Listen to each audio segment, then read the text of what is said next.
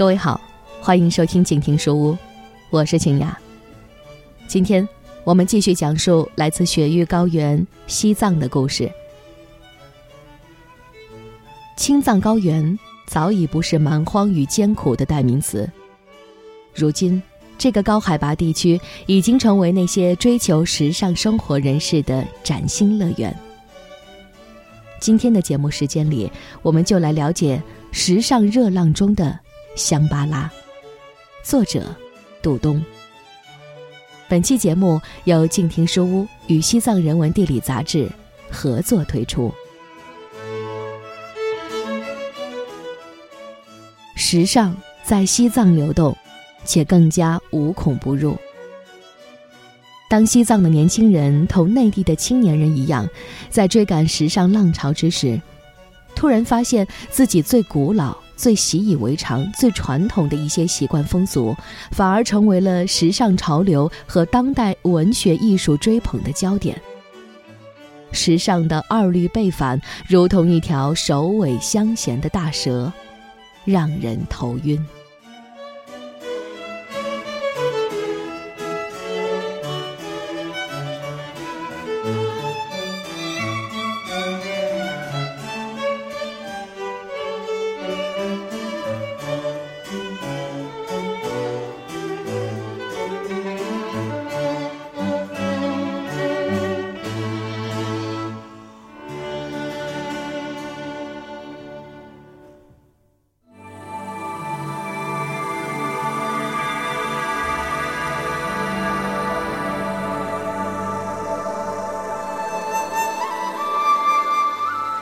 九四六年，以贵族噶雪巴家族的子嗣噶雪塞顿珠为领队的藏族学童进入印度大吉岭的圣约瑟小学部学习。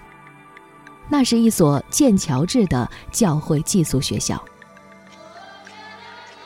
当年的学童，后来的西藏翻译家和小说家斋林旺多写道。虽然我们都是大户人家的子弟，但回到宿舍不能睡软床，必须坐硬板凳。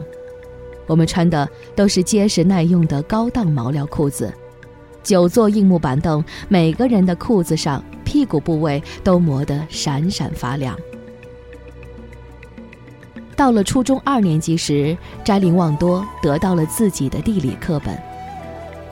教材中的地图按照西藏的思维是不可想象的。我看完后大吃一惊。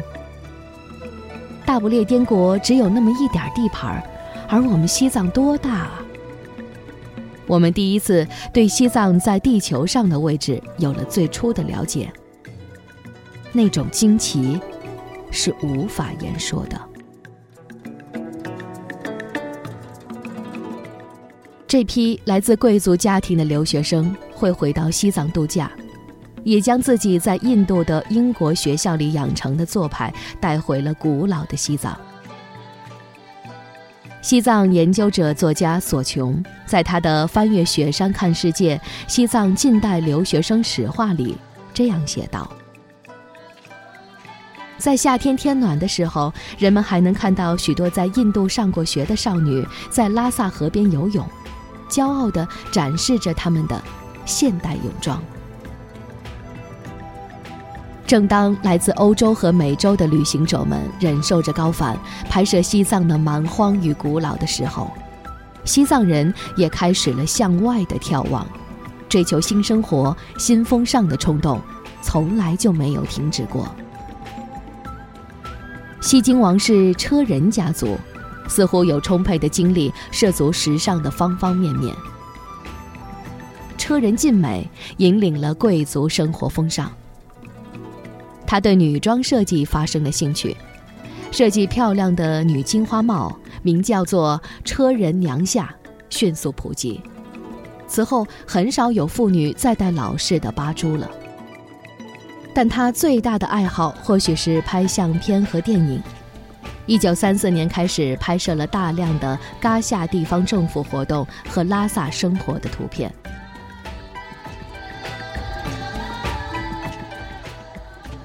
仅热爱摄影一事，西藏就有三个贵族可以并称，分别是地木活佛、车仁进美和擦绒东堆朗杰。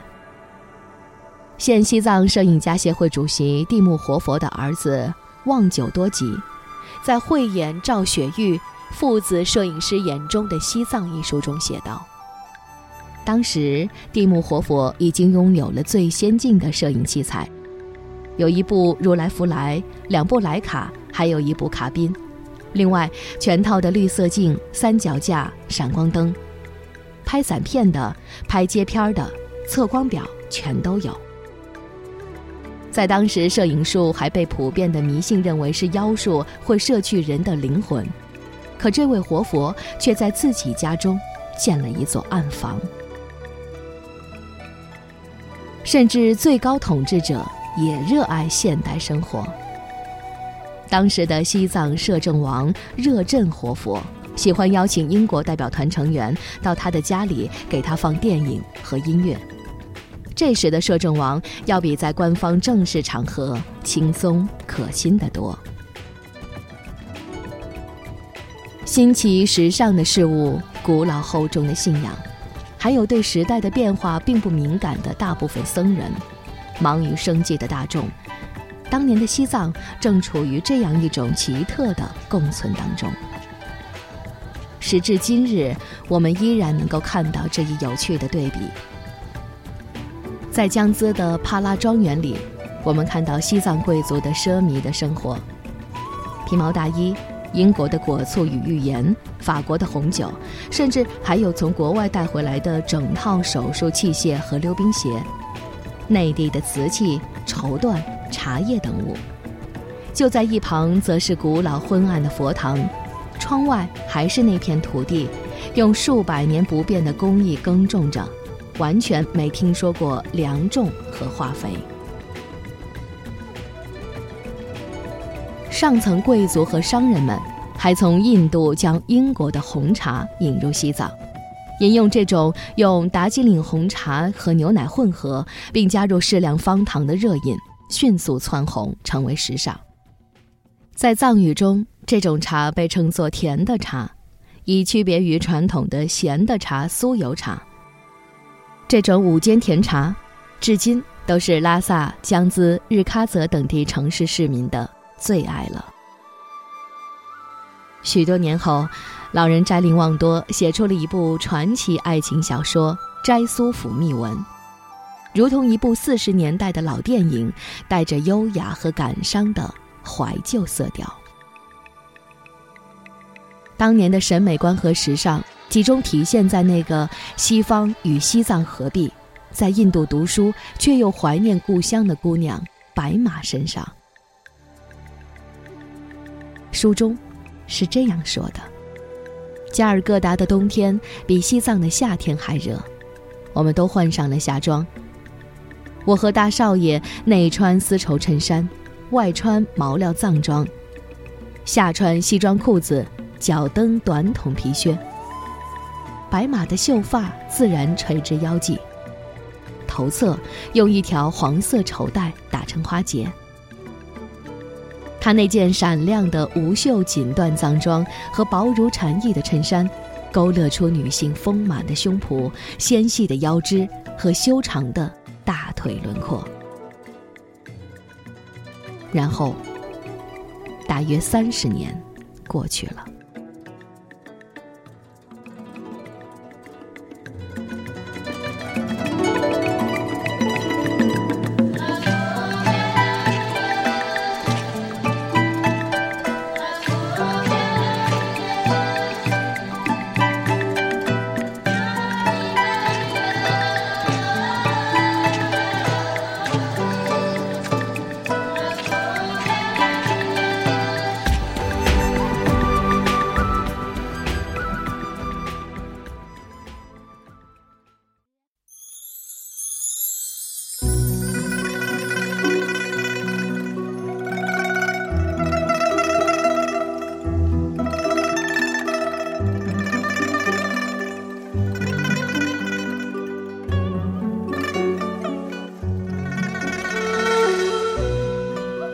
上个世纪八十年代开始，中国的大门又一次向全世界敞开。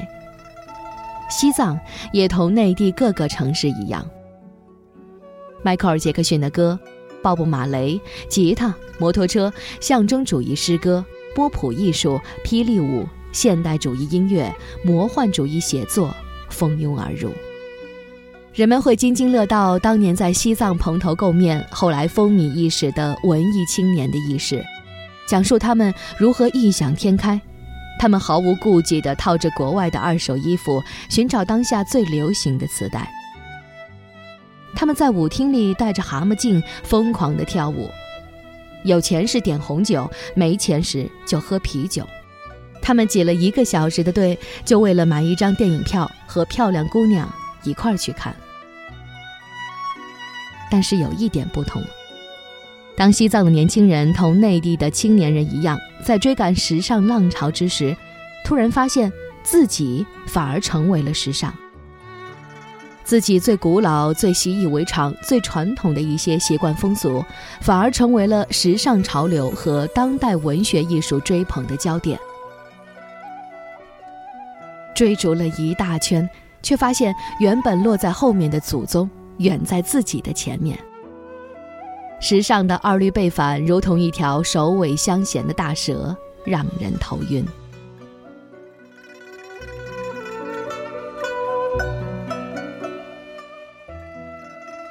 作者扎西达娃八九十年代的作品中，完整的捕捉了当年的气氛。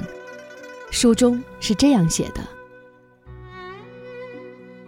在八廓街上，有从印度过来做买卖的康巴人。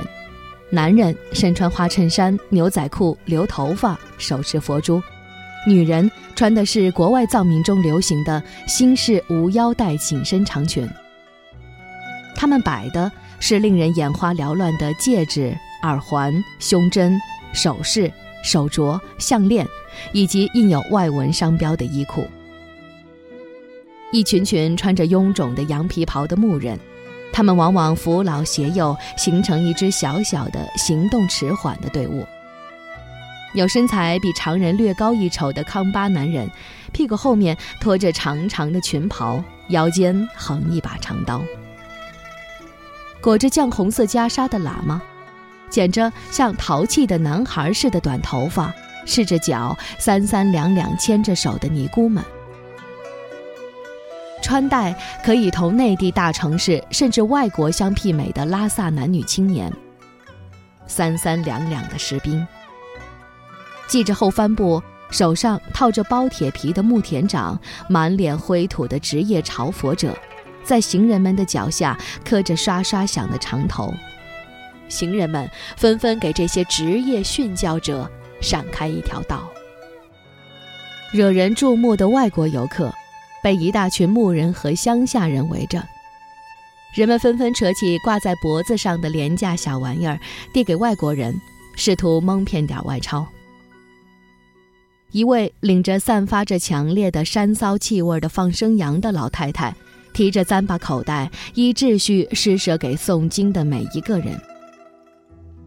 还有在人流中像困兽般吼叫的大小汽车。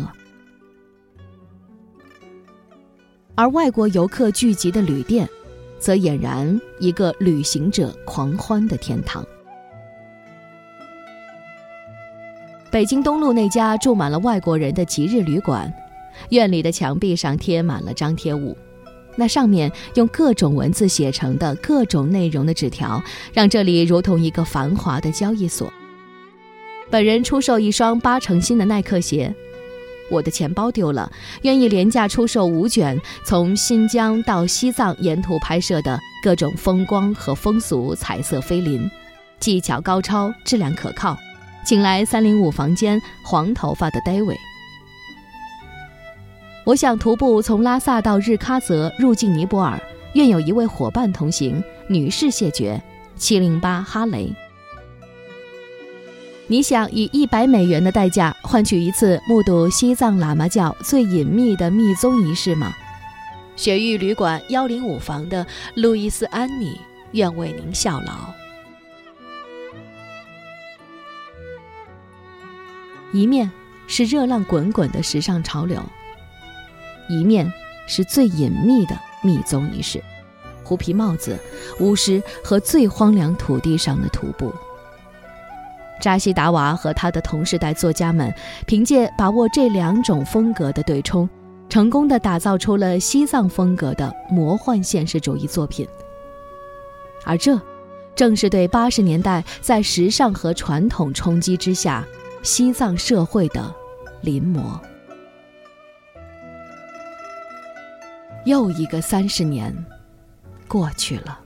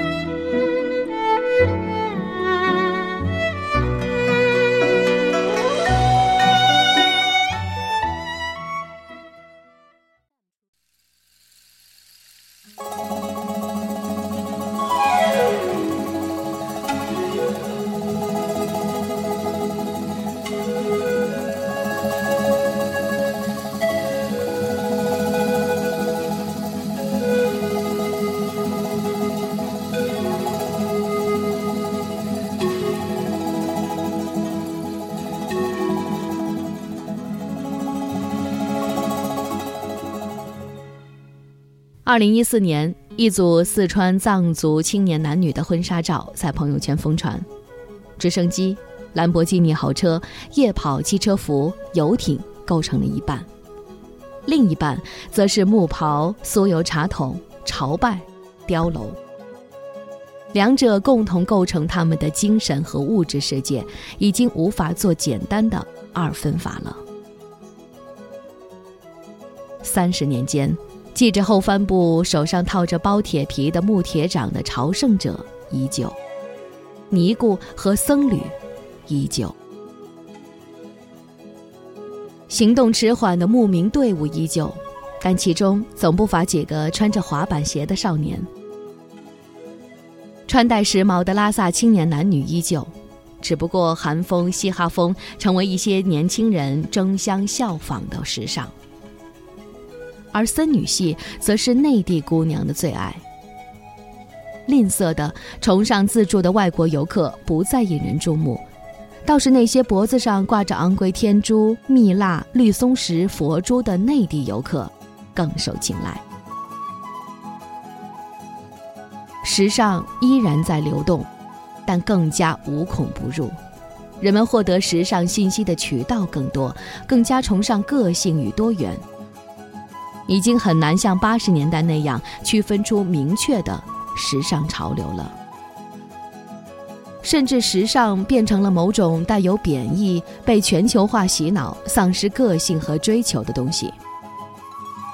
纪录片拍摄者拉萨姑娘淡增色真就曾说：“她完全不在乎她拍摄的东西和时尚有什么关系，也不是想要对别人表达什么东西，只想突破窠臼。”做一点属于个人的不一样的东西出来，不在乎是先锋还是时尚。他说：“艺术应当保持纯真和单纯。”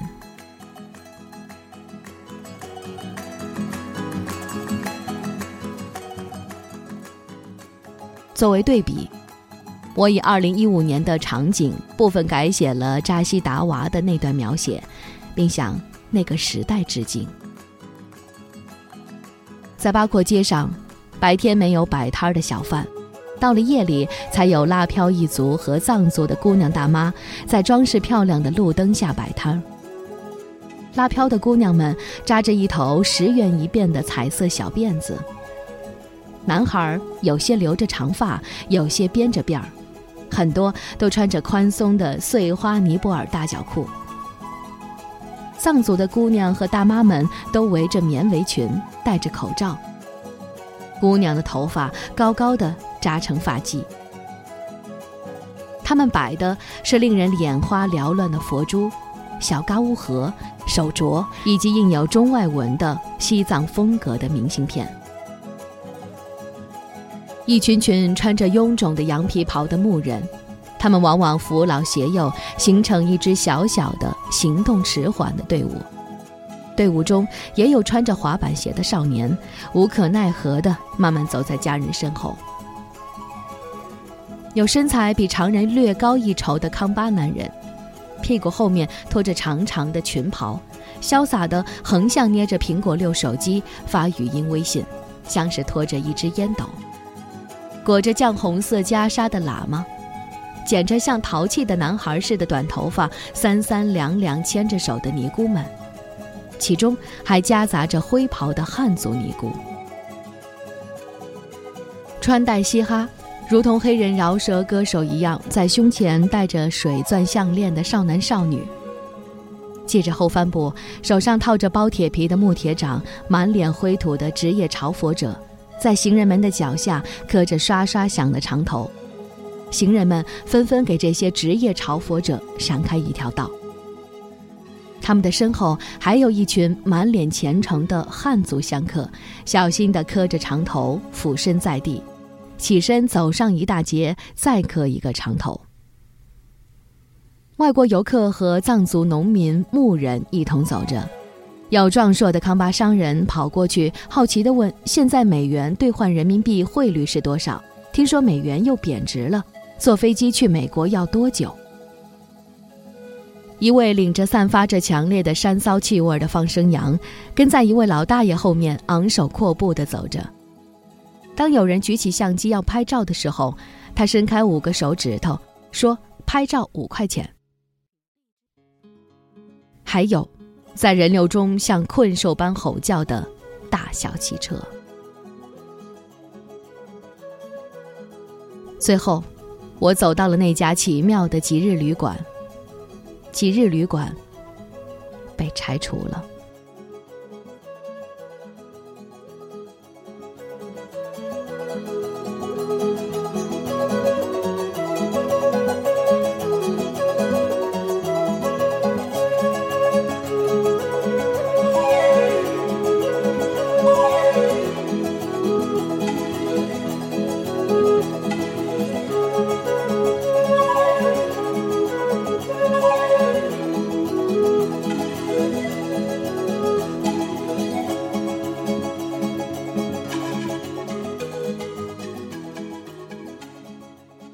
刚才听到的是时尚热浪中的香巴拉，作者杜东。本期节目由静听书屋与西藏人文地理杂志合作推出，我是主播晴雅。如果你喜欢我的节目，欢迎在新浪微博搜索 DJ 赵敏与我互动留言。想知道更多西藏的人文风情，可以购买《西藏人文地理》杂志，或者关注《西藏人文地理》的微信公众号，触摸西藏的心跳与温度。我们下期见。